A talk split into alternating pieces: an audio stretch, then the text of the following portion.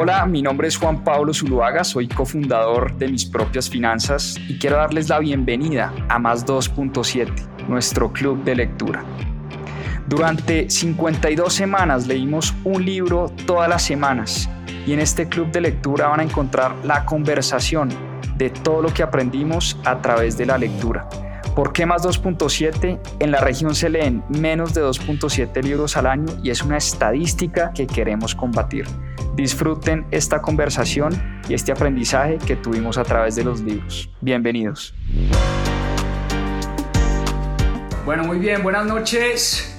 Club de lectura.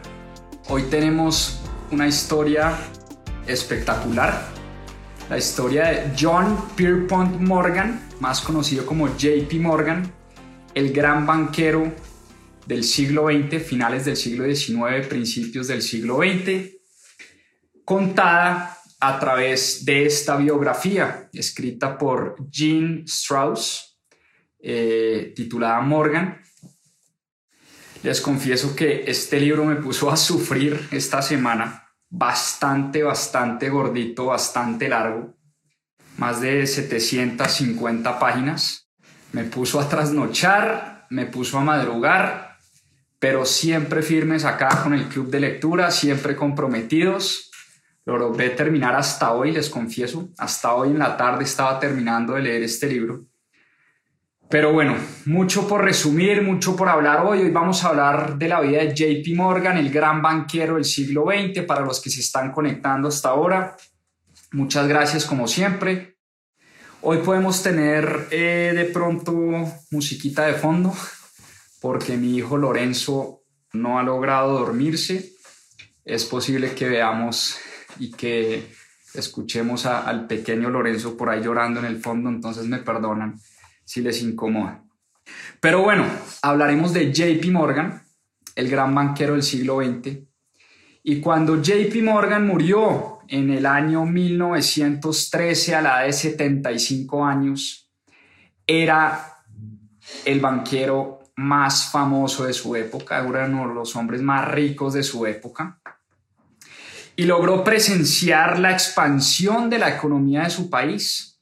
Logró presenciar y fue, por supuesto, líder en muchas de estas expansiones y muchos de estos conglomerados de los que ya vamos a hablar.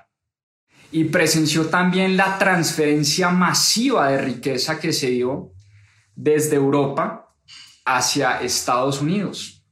Recordemos que Londres principalmente era la capital económica del mundo en los años 1850, mediados del siglo XIX.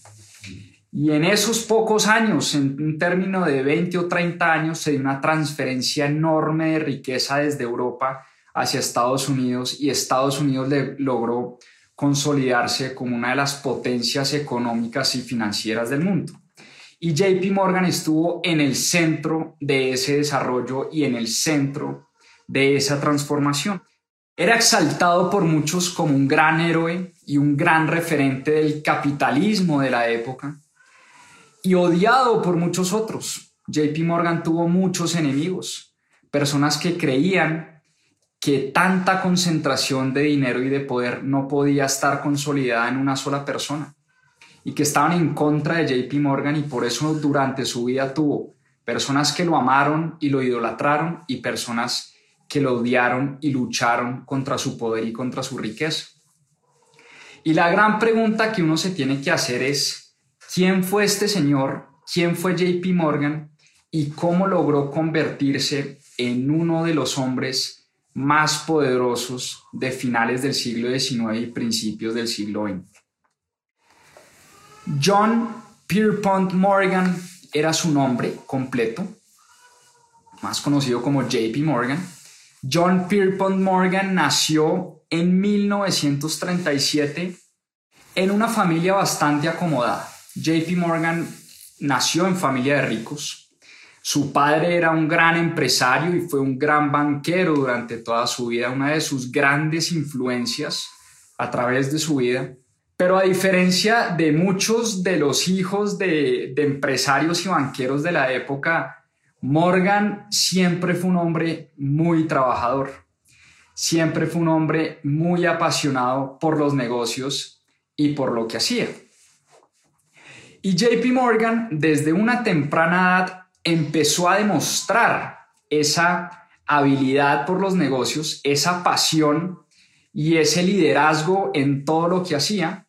Nunca fue el más académico de todos, digamos que nunca fue el mejor de su clase, el mejor de su colegio, pero siempre mostró dotes de liderazgo, siempre mostró esa pasión y esas ganas y esa ambición desde una edad muy temprana. Y desde esa temprana edad su padre, Junius Morgan, se dedicó a forjar el carácter y a forjar la educación de su hijo. Junius siempre vio en su hijo, en su futuro heredero, y por eso desde una corta edad se dedicó a entrenar a su hijo y a educar a su hijo. Su madre era una poeta y una persona bastante enferma y bastante depresiva, y se dice que JP Morgan heredó de ella la mala salud. JP Morgan siempre fue un niño eh, y un joven bastante enfermo que adolecía de, de, varias dolencias en su cuerpo, de convulsiones, dolores de cabeza. Sufría de una enfermedad que se llamaba acné rosácea, que hacía que la piel se le pusiera muy roja y le hinchaba la nariz. JP Morgan era un tipo bastante feo, si se quiere, con unas, eh, con unas facciones grotescas, grandes, gruesas, era un tipo alto, eh, ojinegro, eh, una presencia bastante intimidante, pero era un tipo bien feo realmente, dice pues la, la historia pero desde muy corta edad demostró sus habilidades por los números, por las matemáticas, tenía habilidad para la contabilidad, aprendió contabilidad desde muy niño y su padre, ni corto ni perezoso, eh, que trabajaba y era un empresario en la industria textil inicialmente, lo puso a trabajar con él desde una corta edad, a, a llevar las cuentas. JP Morgan llevaba la contabilidad de su padre y le ayudaba a escribir cartas. Y JP Morgan era un apasionado por las biografías. Se obsesionó por la vida de George Washington, el primer presidente de Estados Unidos, y se obsesionó por su gran ídolo, Napoleón Bonaparte. Tanto así que llegó a escribir la vida de Napoleón Bonaparte como tesis de grado de su colegio. JP Morgan era obsesivo por la vida de Napoleón le encantaba Napoleón como persona, como estratega, como líder y llegó a escribir una biografía completa de Napoleón Bonaparte como tesis, digamos, del colegio. Cuando se graduó del colegio, siempre quiso trabajar, pero su padre no le permitió trabajar una vez graduado del colegio, sino que lo mandó. En esa época su padre había viajado a Londres porque Peabody, que era uno de los banqueros más reconocidos en Estados Unidos, le había ofrecido un trabajo en su banco en Londres. Recordemos que Londres de la época de 1850 era la ciudad insignia, era el centro de negocios, era el centro financiero del mundo. Inglaterra era el país de la industrialización y Londres era la capital financiera no solo de Europa, sino del mundo entero.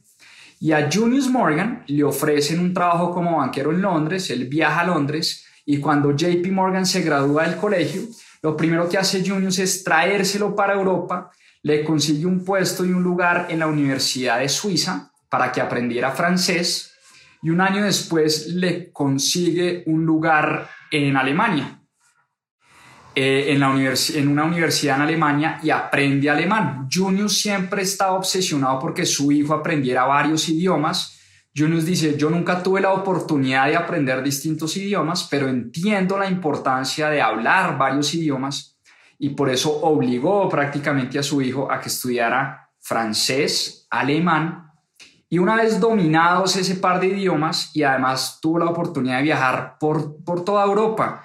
JP Morgan estuvo en Portugal, estuvo en Francia, estuvo en Suiza, estuvo en Alemania, estuvo en Italia, conoció mucho y se enamoró de la cultura europea. Se enamoró del arte, de la música, de la ópera. Era un tipo muy culto. desde una temprana edad era una persona bastante curiosa, bastante culta y con muchas ganas nuevamente de empezar a trabajar. Tenía una ambición y unas ganas por, por el dinero. Desde una temprana edad mostró esa ambición y esas ganas por producir, por producir dinero. Y por eso su padre le consigue su primer trabajo en un banco en Nueva York que se llamaba el Banco Duncan Sherman.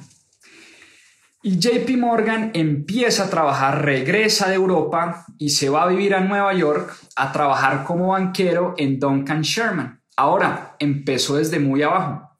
Empezó a manejar la correspondencia del banco.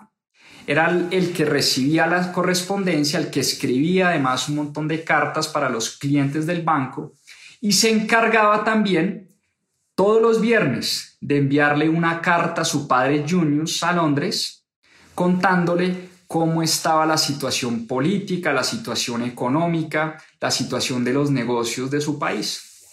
Junius siempre eh, estaba al tanto de lo que hacía su hijo y siempre le recomendó relacionarse muy bien, relacionarse con las mejores familias de Nueva York. Por eso cuando JP Morgan llegó a Nueva York, se fue a vivir a uno de los sectores de la ciudad más importantes y donde vivían las grandes familias aristócratas de la época. JP Morgan vivía en el Upper East Side de Manhattan, era vecino de los Vanderbilt, era vecino de los Rockefeller, era vecino de muchas familias importantes y combinaba su vida de trabajo, su vida de negocios con, eh, con su vida, digamos, de ocio, le encantaba ir a la ópera, le encantaba ir a musicales, le encantaba ir a obras de teatro. Y en una de esas comidas de familia con amigos y gente de negocios, conoce al gran amor de su vida, Emilia Sturges. Emilia Sturges era hija de un banquero muy reconocido en Nueva York. Y Emilia Sturges la llamaban Mimi, era su apodo.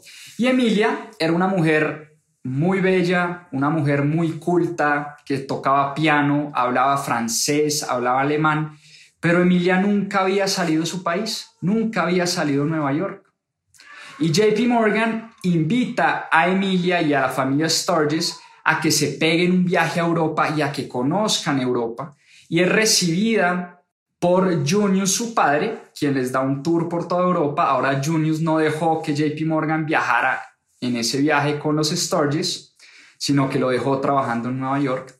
Y al cabo de unos meses, la familia Sturges con Mimi regresan a Nueva York y JP Morgan, ni corto ni perezoso, le pide matrimonio a esta mujer. Estaba perdidamente enamorado de esta mujer. Era el gran amor de su vida, le pide matrimonio. Y eran los años también, estábamos hablando de 1861 eran los años de la gran guerra civil en Estados Unidos. Recordemos que la guerra civil de Estados Unidos fue esa guerra de secesión entre los estados del norte y los estados del sur. Era una controversia sobre la esclavitud. De los 34 estados que habían en Estados Unidos, siete estados del sur declararon su secesión y formaron los Estados Federados de América. Era una guerra entre los estados de la Unión, que eran los estados del norte, y los estados confederados del sur. Y una guerra durísima, una guerra que pelearon muchos jóvenes de la edad de JP Morgan. JP Morgan, como era un hombre acomodado y tenía el dinero, logró pagar, pagarle a un sustituto, a una persona que fue y peleó la guerra en nombre y se enlistó en el ejército de la Unión en nombre de JP Morgan.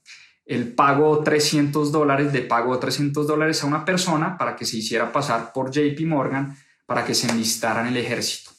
Pero eran momentos de guerra civil. Y en ese, en ese contexto, en contexto de guerra, en contexto de dificultad, JP Morgan le pide matrimonio a Mimi y Mimi rápidamente entra en una dificultad de salud. Mimi se enferma a los pocos meses de JP Morgan eh, pedirle matrimonio, tanto inclusive que llega a decirle a JP Morgan que no va a poder casarse con él, porque, digamos, estaba tan enferma que decía que mejor postergaran el matrimonio.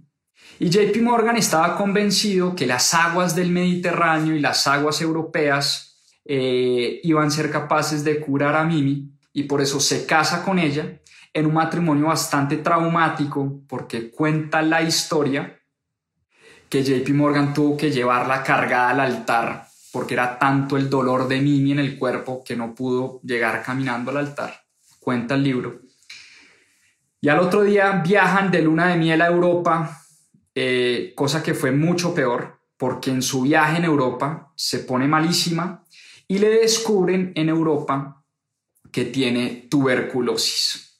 Y tuberculosis en esa época era una enfermedad prácticamente letal, pero aún así JP Morgan acude a los mejores médicos, a todos sus contactos y a todas sus influencias para tratar de salvar la vida de su gran amada pero no lo logra y cuatro meses después de haberse casado, Mimi muere en los brazos de JP Morgan. Para él esto fue una experiencia súper dura y súper traumática, porque no podía creer él con todo ese dinero, con toda esa fama, con todos los contactos, amigo los mejores médicos, no haber podido salvar a Mimi, quien fuera el gran amor de su vida.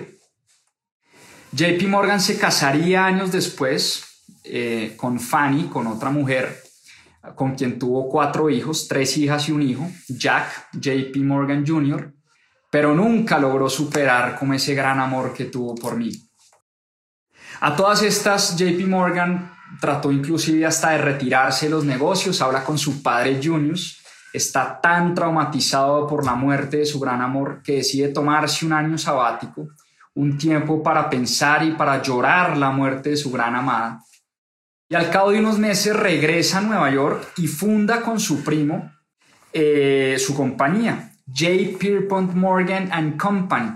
Y era una empresa que se iba a dedicar a tradear bonos del tesoro y a enviar, como venía haciendo, noticias económicas de lo que pasaba en Estados Unidos, enviárselas a su padre en Europa. Y empezaron a conformar una dupla muy ganadora entre Junius Morgan en Europa y JP Morgan en Estados Unidos. Una dupla supremamente poderosa, por una razón muy sencilla, porque Junius tenía acceso al capital. Recordemos la Londres de 1960-70, era la Londres del capital, de las finanzas y JP Morgan estaba en un país que se estaba reconstruyendo, que había acabado de salir de una guerra y que se estaban empezando a formar los grandes conglomerados, las grandes empresas industriales y era un país en reconstrucción. Un país que Mark Twain, el famoso escritor, llamó un país que vivió una época de oro, una Gilded Age, una época dorada. Y en esa época dorada, JP Morgan en Estados Unidos y Junius Morgan en Londres y en Europa lograron armar un equipo de lujo, una dupla de lujo, porque JP Morgan le conseguía los negocios a su padre en Estados Unidos y Junius Morgan le conseguía el capital a JP Morgan para financiar esos negocios. Y empezaron a desarrollar lo que se conoció como la Casa Morgan, la Casa Morgan empezó a ser reconocida en el mundo financiero como una entidad bancaria supremamente importante. Porque esa Casa Morgan empezó a financiar la reconstrucción del país y además jugó un rol fundamental en la refinanciación de la deuda que había adquirido el gobierno americano para financiar la guerra en cabeza del presidente Abraham Lincoln.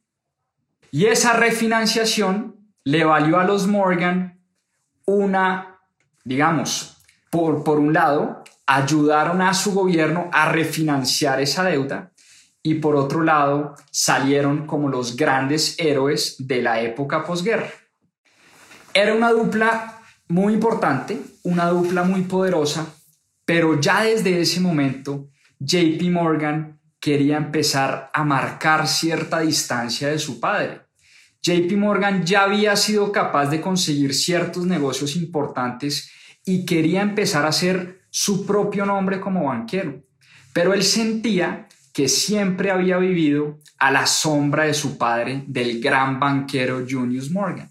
Y quería demostrarle al mundo de Wall Street, quería demostrarle al mundo de los negocios que él era capaz de forjarse su propio nombre como banquero.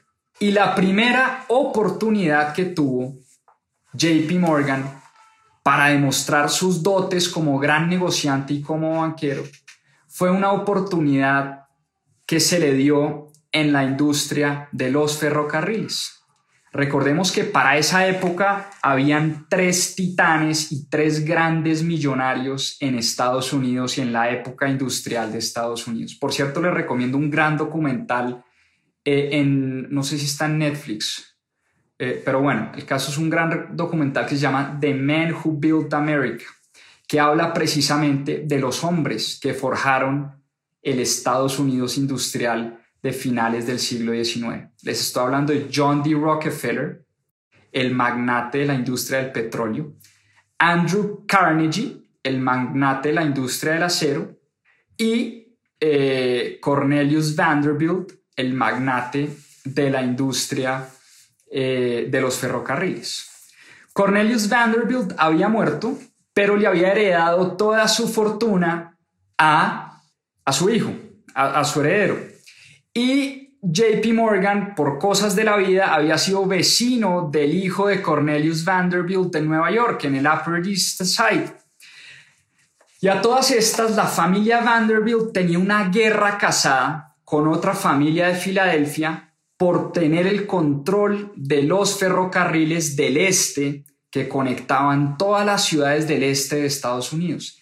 Era una guerra a muerte, una guerra que además estaba minando la confianza de los europeos en los mercados de Estados Unidos.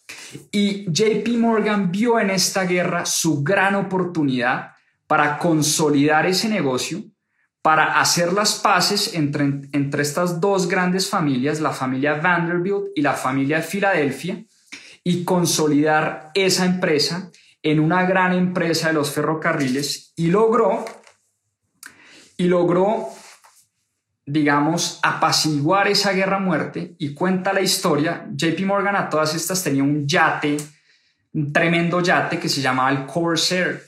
Y esto se llamó el Corsair Pact. ¿Por qué? El pacto del Corsair. ¿Por qué? Porque en su yate JP Morgan puso al abogado de la familia de Vanderbilt y puso además a George Roberts, que era el presidente de la empresa de Filadelfia, los metió en su yate y les dijo, señores, de aquí no salimos de este yate hasta que no salgamos con un pacto para arreglar esta guerra de precios, esta guerra por el mercado, esta guerra por los clientes que tiene destruida la confianza en los mercados financieros y destruida la confianza en la economía americana.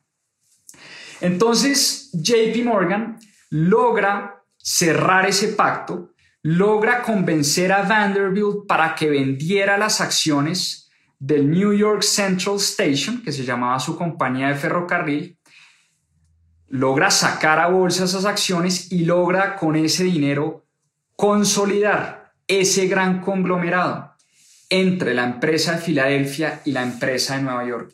Y de ahí nace uno de los primeros grandes conglomerados de la industria americana, un conglomerado poderosísimo y prácticamente un monopolio que manejaba toda la industria ferroviaria del este de Estados Unidos. Primer gran acierto de JP Morgan, JP Morgan empieza a ser reconocido como un gran hombre de negocios, como un gran negociador y como un gran banquero después de este gran negocio que cerró en la industria del, ferrocarril. Pero su segunda gran oportunidad para desprenderse un poco de su padre, de Junius Morgan, fue la financiación de nada más y nada menos que el gran Thomas Alba Edison. Recordemos que Thomas Alba Edison era el gran genio y el gran inventor de la época y estaba trabajando en una cosa que se llamaba la electricidad. Cuando JP Morgan conoció a Alba Edison y Thomas Edison le mostró el nuevo invento y lo que había descubierto, JP Morgan no lo podía creer. y JP Morgan le empezó a preguntar cuánto nos costaría, señor Edison, iluminar con electricidad toda la ciudad de Nueva York. Y empezaron a hacer esos cálculos. A todas estas, Junius Morgan estaba aterrorizado con las movidas de su hijo porque él siempre le había recomendado a su hijo que los banqueros debían ser bastante conservadores, bastante conservadores. Por una razón muy sencilla, manejaban plata del público, manejaban plata de terceros. Y él nunca le recomendó a JP Morgan financiar proyectos en etapa temprana, lo que se conocía, eh, digamos, en el venture capital de la época, ¿no? Eh, Junius no quería que JP Morgan, para hablarlo en términos de la época, fuera un ángel inversionista de proyectos que no estaban probados. Pero JP Morgan vio en Thomas Edison, y ahora que me preguntan por Nikola Tesla, Nikola Tesla trabajaba, era el asistente de, de Thomas Edison, que de hecho después se retiró para montar su empresa también, su, electrificadora. Pero JP Morgan, convencidísimo que esto iba a ser la próxima revolución, logra convencer a unos amigos muy poderosos de una manera además muy particular. Mandó a Thomas Edison a que iluminara toda su casa en Nueva York. Entonces era típica historia de ese emprendedor que manda o, o ese financiero que manda a probar su producto primero en casa propia? Pues eso fue lo que hizo JP Morgan con su propia casa. Le dijo a Thomas Edison, ilumíneme toda mi casa, que era una mansión en el, en el Upper East Side en Manhattan, y mandó a Thomas Edison a que iluminara la casa. Y en un evento con amigos, conocidos, banqueros poderosos y gente de mucho dinero, JP Morgan los invita a todos 7, 8 de la noche, todo oscuro, y le dice, bueno, Tomás, prenda las luces. El tipo prende las luces de la casa y es como el, el gran momento ¿no? de revelación cuando se descubre que esto podía llegar a cualquier casa de la ciudad de Nueva York. En contra de todo lo que le había dicho su padre y en contra, por supuesto, de las recomendaciones de su padre Junius, JP Morgan logra convencer a unos poderosos y a unos financieros para que entre todos financiaran a este gran emprendedor llamado Thomas Edison para iluminar toda la ciudad de Nueva York y eventualmente el país entero. Y montan lo que se conoció como el Edison General Electric inicialmente. Así se llamó la compañía y contra, vuelvo y repito, contra todas las opiniones de su padre, JP Morgan consiguió ese dinero y financió ese proyecto. En abril de 1890 muere Junius Morgan a la edad de 77 años. JP Morgan tenía 53 años. Para ese momento él ya había logrado distanciarse un poco de, de la herencia de su padre, si se quiere.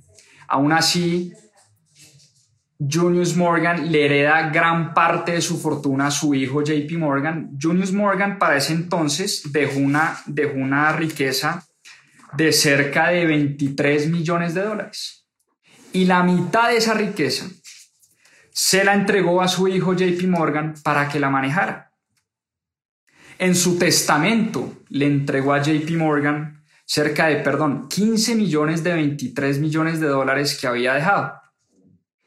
Y para ese entonces, eh, pues JP Morgan ya se había ganado un respeto importante como banquero.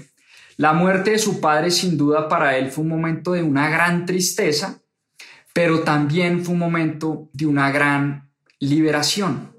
JP Morgan sintió que se quitaba como un peso de encima, porque él siempre había sentido que había vivido a la sombra de su padre.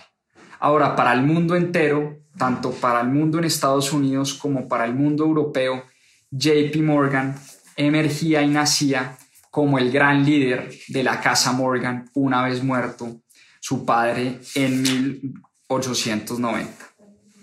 Y en los años 90, tras la muerte de su padre, JP Morgan empezó a consolidar grandes empresas en grandes conglomerados y a ser parte de sus juntas directivas.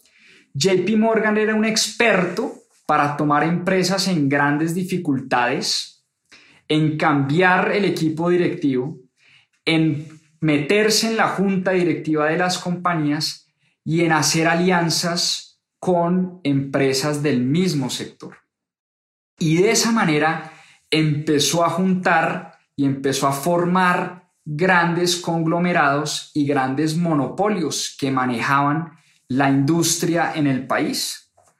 Esas consolidaciones empezaron a generar una oposición muy grande en el público americano, en los políticos de la época, porque veían con mucho recelo que una sola persona manejara tanto poder y tanto dinero. Y muchos, muchos senadores de la época incluso empezaron a pasar leyes antimonopolio para promover la libre competencia. Y por el contrario, lo que JP Morgan estaba haciendo era tratando de consolidar distintas compañías que se dedicaban a lo mismo, pero que seguramente estaban mal manejadas. Lo que se dedicaba JP Morgan a hacer era a juntar estas compañías, cambiarles el equipo directivo, meterse en su junta directiva y formar grandes conglomerados. De esa manera empezó a forjar una riqueza enorme. Al cabo de unos dos o tres años se había ganado prácticamente lo que se ganó su padre en su vida entera como banquero. JP Morgan en unos pocos años logró ganarse lo que se ganó su padre en toda una vida. Para muchos era un héroe, para otros era un gran villano. Y empezó a tener grandes enemigos. Porque claro, por supuesto, en la medida en que consolidaba estas compañías, eh, pues muchos otros se quedaban por fuera y sobre todo los políticos veían con gran recelo que un banquero en Wall Street prácticamente manejaba la política monetaria del país. Recordemos, recordemos que la Reserva Federal no nace sino hasta 1913, el mismo año después de su, un año después de perdón, el mismo año de su muerte. La Reserva Federal no existía en ese momento. De hecho, la política monetaria la manejaban los grandes bancos de Wall Street, no la manejaba el gobierno y no la manejaba la Reserva Federal porque no existía Reserva Federal. Una de las grandes consolidaciones, recordemos que JP Morgan años atrás había financiado el proyecto de Thomas Alva Edison, pero a ese proyecto le había nacido competencia, en cabeza además de Nikola Tesla y de otros que se habían dedicado a lo mismo, y una empresa muy famosa se llamaba la Thomson Houston, que le estaba ganando la guerra a General Electric. Y JP Morgan, en 1892, en una movida nuevamente magistral y muy inteligente, logró consolidar estas dos compañías, la Thomson Houston con la Edison General Electric, y en 1892 nace GE Company o General Electric Company, que es la misma General Electric que hoy conocemos. Es la única compañía de las que cotizaban en bolsa en esos años, que eran unas 15 o 20 compañías, es la única que sigue viva hoy en día. General Electric llegó a ser una de las grandes compañías, perdón, una de las grandes no, la compañía más grande del mundo en el año 2000. General Electric tiene hoy, el viernes que revisé, una capitalización de mercado de 119 mil millones de dólares. Es una de las pocas compañías fundadas en ese entonces que aún se mantiene. Ese fue el gran legado o uno de los gran legados de JP Morgan y eso era lo que hacía en cada uno de los grandes sectores industriales de su país. Empezó en la industria del ferrocarril, después la industria eléctrica y ya vamos a hablar en unos minutos cómo logró hacerse a la industria del acero de Andrew Carnegie. Pero antes de eso, hablemos de las políticas de oro y la política monetaria del gobierno de Estados Unidos, porque como les decía, el gobierno no podía manejar la política monetaria en ese entonces. No existía banco central, no existía el impuesto a la renta. Eran épocas maravillosas, las empresas no pagaban impuesto de renta, los bancos no podían imprimir dinero eh, y la política monetaria literalmente la manejaban eh, unos pocos banqueros en Wall Street. Ahora, JP Morgan vio venir la crisis eh, de las reservas de oro de su país porque resulta que Estados Unidos se empezó a quedar sin reservas de oro. Y recordemos que en esa época la moneda o el dólar americano estaba pegado a lo que se conocía como el gold standard o el patrón oro. El patrón oro, ¿qué quería decir esto? Que cada dólar estaba soportado por una cantidad de oro significativa.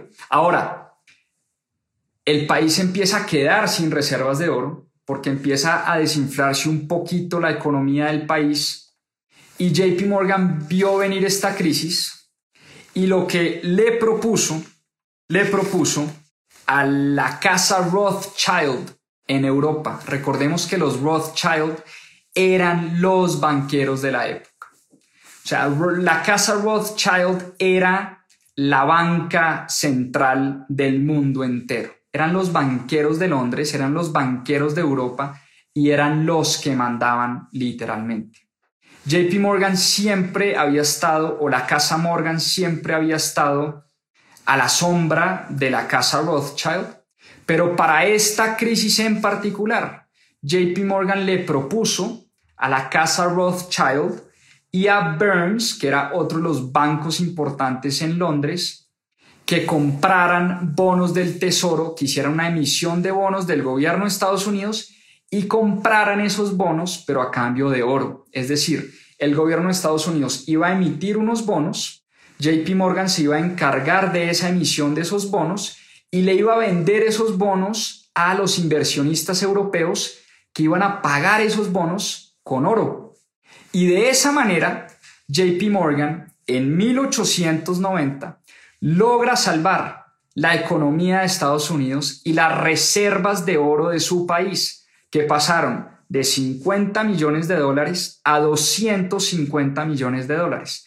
Fue la emisión de bonos más exitosa de toda la historia, una movida espectacular de JP Morgan como banquero y que lo catapultó nuevamente como la figura más importante de las finanzas en su país. Y vuelvo y repito, para muchos era el gran héroe, era el gran símbolo del capitalismo y el desarrollo industrial de su país, pero para muchos otros era el gran villano, era esa persona a la que teníamos que detener porque tenía demasiado poder y había mucho dinero y mucho poder concentrado en una sola persona. Y poco a poco, JP Morgan se fue forjando además eh, una influencia en, la cultura de su ciudad. Financió el Museo de la Ópera, el Museo de Historia Natural, el Museo de Arte de Nueva York. Era uno de los grandes coleccionistas de arte de Nueva York y le donó a la ciudad muchas de estas pinturas, esculturas y arte que traía de Europa y traía de, de Italia, de Londres, de París Todas esas piezas de arte que trajo a Nueva York se las empezó a regalar a los museos de la ciudad. Por eso se empezó a convertir en una de las personas más influyentes, no solo en Wall Street, sino también en la industria, si se quiere, y también en el mundo cultural y en el mundo artístico de su ciudad. Y para esa época, ahora sí hablemos de, de la época del acero, para esa época recordemos que Andrew Carnegie era el manda más de la industria del acero en Estados Unidos. Andrew Carnegie fue amigo personal del padre de JP Morgan, de Junius Morgan. Y Andrew Carnegie no tenía herederos, no tenía hijos. Pero de 1875 a 1901, Andrew Carnegie fue el rey y fue tal vez, no sé si después de Rockefeller, pero el primero o el segundo hombre más rico del país. Con el acero que producía Andrew Carnegie se construyeron todos los ferrocarriles, se construyeron todos los puentes, se construyó gran parte de la infraestructura del país.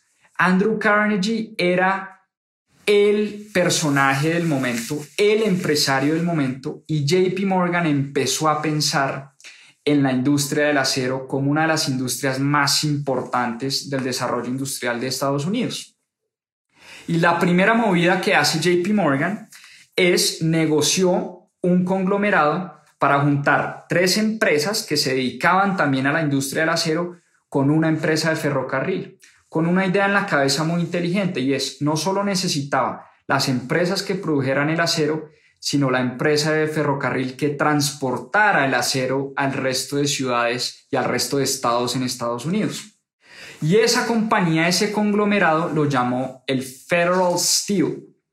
Y fue el comienzo de una de las grandes luchas de negocios eh, y de una de las grandes luchas por la supremacía que el mundo jamás haya conocido. Esa guerra entre el Federal Steel y el Carnegie Company, una lucha frontal por quién se quedaba con, por quién se quedaba con, perdón, el negocio del acero.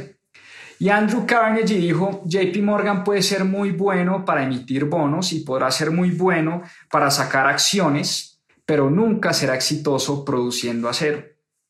Y en el año 1900 se da una celebración, una comida en la casa de Charles Schwab, y Charles Schwab era el presidente de Carnegie Company y JP Morgan fue invitado especial de esa conmemoración y se sentó al lado de Charles Schwab, que era el presidente de esta, de esta empresa.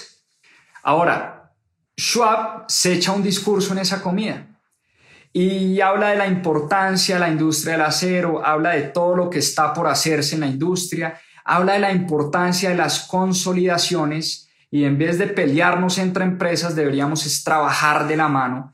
Y JP Morgan, ni corto ni perezoso y como tonto no, de tonto no tenía un pelo, tomó atenta nota a ese discurso de Charles Schwab y lo vio como una especie de luz verde para decir, esta gente quiere vender su compañía. Y es que recordemos que Carnegie no tenía heredero, ya era un hombre que se acercaba a los 70 años, ya estaba cansado un poco, y JP Morgan habla con Schwab y le dice, dígale a Carnegie que estoy interesado en comprar su compañía. Y en una ronda de golf, Charles Schwab invita a Andrew Carnegie a jugar golf y le dice, Andrew, este man, JP Morgan, nos quiere comprar la empresa, ¿qué hacemos? Y Carnegie le dice, dígale que mi empresa vale 480 millones de dólares. Si le sirve ese precio, bien. Y si no, pues no. Y al cabo de unas semanas, Schwab le envía una carta a JP Morgan y JP Morgan le dice, acepto ese precio.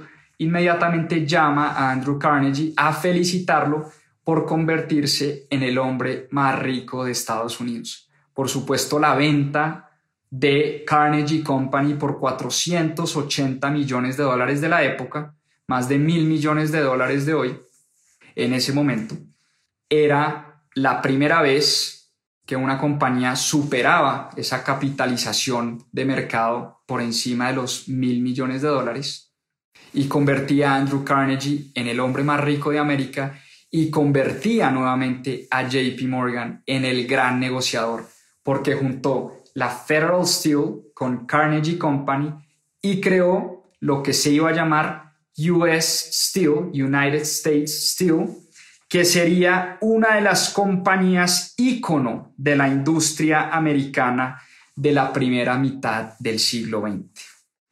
Una genialidad, una nueva genialidad, volvamos a, recopilar ferrocarriles, banca, refinanciación de la guerra, bonos del, tesoro para mejorar las reservas del oro de su país, compañía de electricidad General Electric, US Steel, JP Morgan era el dueño de Estados Unidos.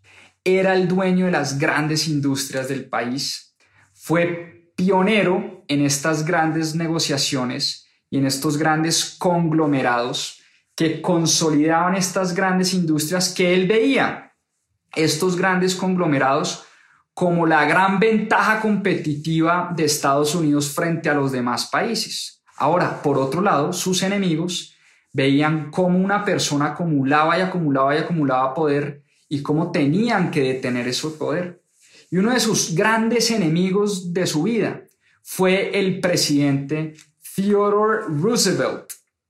Roosevelt llegó a la presidencia en 1901, si ustedes recuerdan, después del asesinato del presidente McKinley. Roosevelt llega a la presidencia. Eh, él era vicepresidente de un presidente republicano, pero tenía ideas bastante demócratas, si se quiere.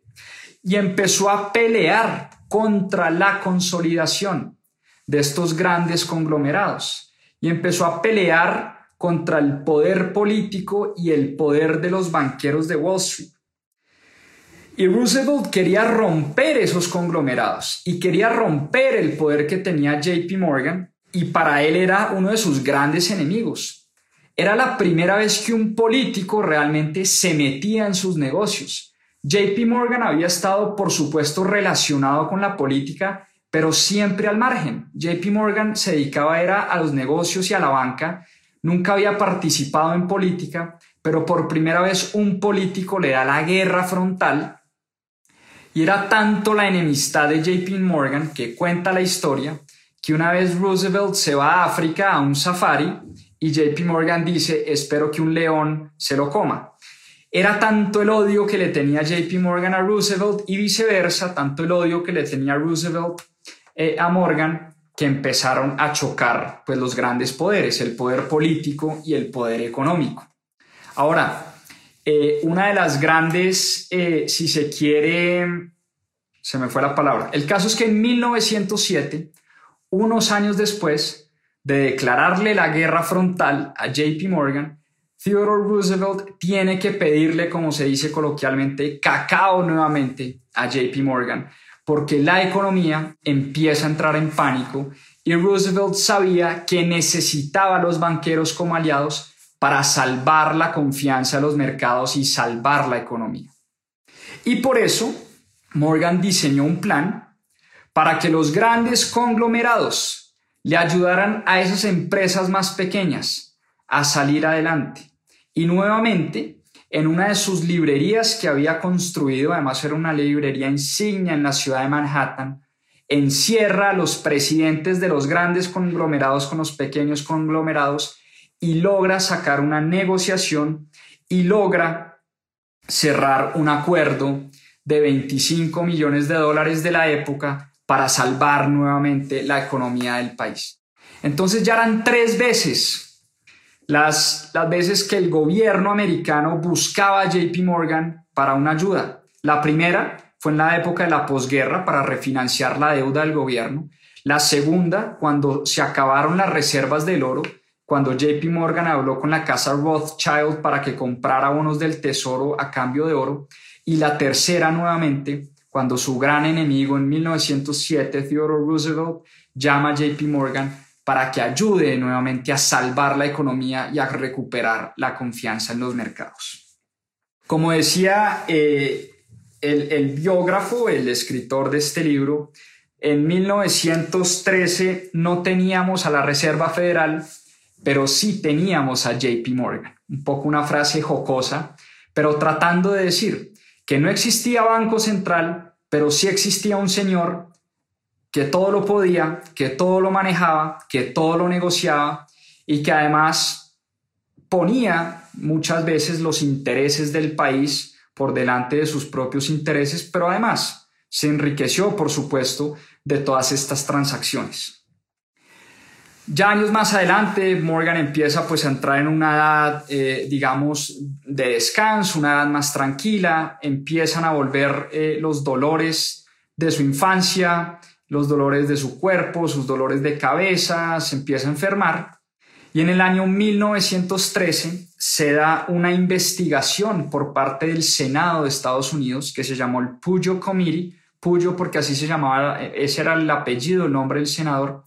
Y en ese comité estaban investigando a los pocos bancos que manejaban prácticamente la economía de Estados Unidos, porque eran 15 bancos que manejaban dos tercios, óiganme bien, dos tercios del PIB del país, del Producto Interno Bruto.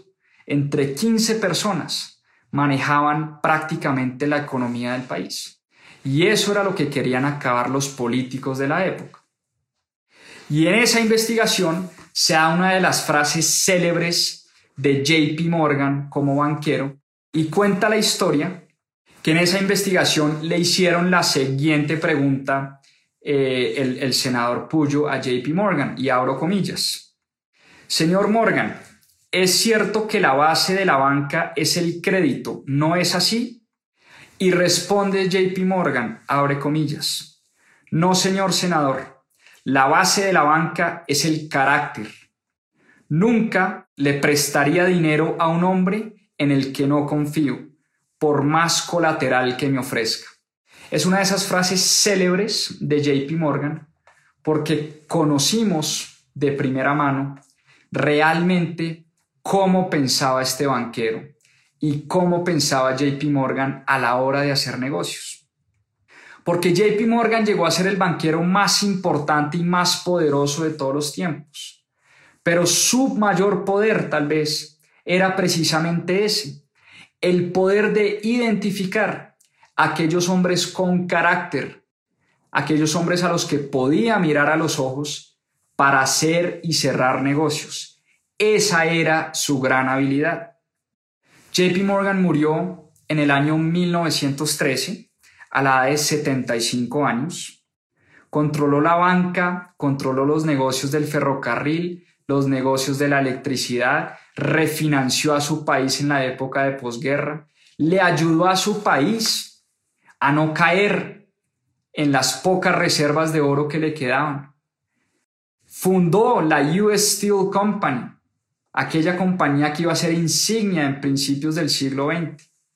Estuvo en prácticamente todos los grandes negocios y fue testigo de la gran industrialización que se dio en su país, que era un país feudal cuando JP Morgan nació, era un país dedicado al agro cuando Junius viajó a Londres a convertirse en banquero, era un país que dependía del dinero de Europa y del dinero que le enviaba a Inglaterra.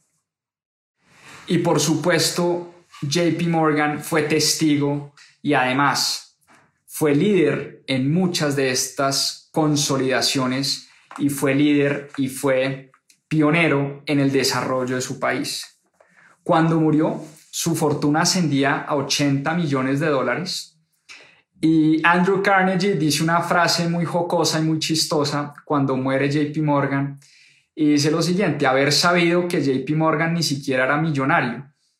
Eh, pues recordemos que Andrew Carnegie había vendido su compañía por 480 millones de dólares y le sorprendió cuando revelaron el tamaño de la fortuna de JP Morgan que solo ascendiera a la módica suma de 80 millones de, dólares de la época, que, que, en plata de hoy son más de, no sé, 2 mil millones de dólares.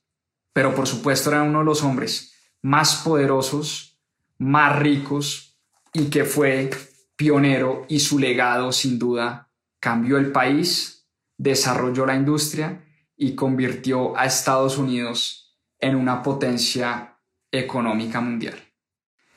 Esa es la historia de John Pierpont Morgan, el gran banquero del siglo XIX, finales del siglo XIX, principios del siglo XX. Ese fue el legado que nos dejó. Por supuesto, JP Morgan como banco sigue siendo una de las instituciones líderes y principales en el mundo eh, JP Morgan está próxima a llegar a Colombia, no sé si sabían o, ya llegó, ya tiene pues los permisos para empezar a operar en Colombia, pero es uno de los bancos más importantes hoy en día en el mundo y como lo dije en estos días, detrás de una gran compañía siempre hay un gran emprendedor. Su hijo heredó ese legado, su hijo JP Morgan Jr. continuó con el legado de, de JP Morgan eh, y después se ha venido continuando el legado 130 años después. Seguimos teniendo a JP Morgan como eje central, por supuesto, de la banca en el mundo. Eh, y esa es la historia detrás del emprendedor que hay de ese gran banco y ese banco que hoy pues también controla muchos de los negocios que se hacen en el mundo. Como les digo, esa historia contada a través del biógrafo Gene Strauss, Morgan Este libro, para los que me preguntaron por ahí, em, lo conseguí en la librería Lerner en Bogotá. Está en inglés. También me han preguntado que, que, por qué leo en inglés. Trato de leer en inglés para no oxidar mucho el inglés y para seguirlo practicando.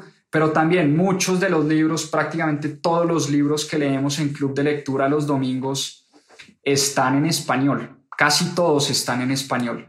¿Dónde consigo los libros? Librería Nacional, Librería Lerner, en books.com, una librería en Medellín que tiene, que tiene pues, su, página online y, consigo algunos libros por ahí. En buscalibre.com, en amazon.com, bueno, donde toque conseguirlos. Los libros, los buenos libros, hay que hacerle esfuerzo por, por tratar de conseguirlos. Así que ahí lo tienen.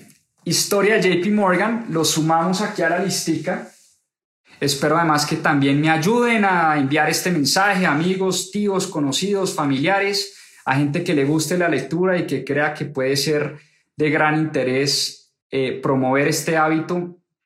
Un abrazo para todos. Muchas gracias. Chao, chao.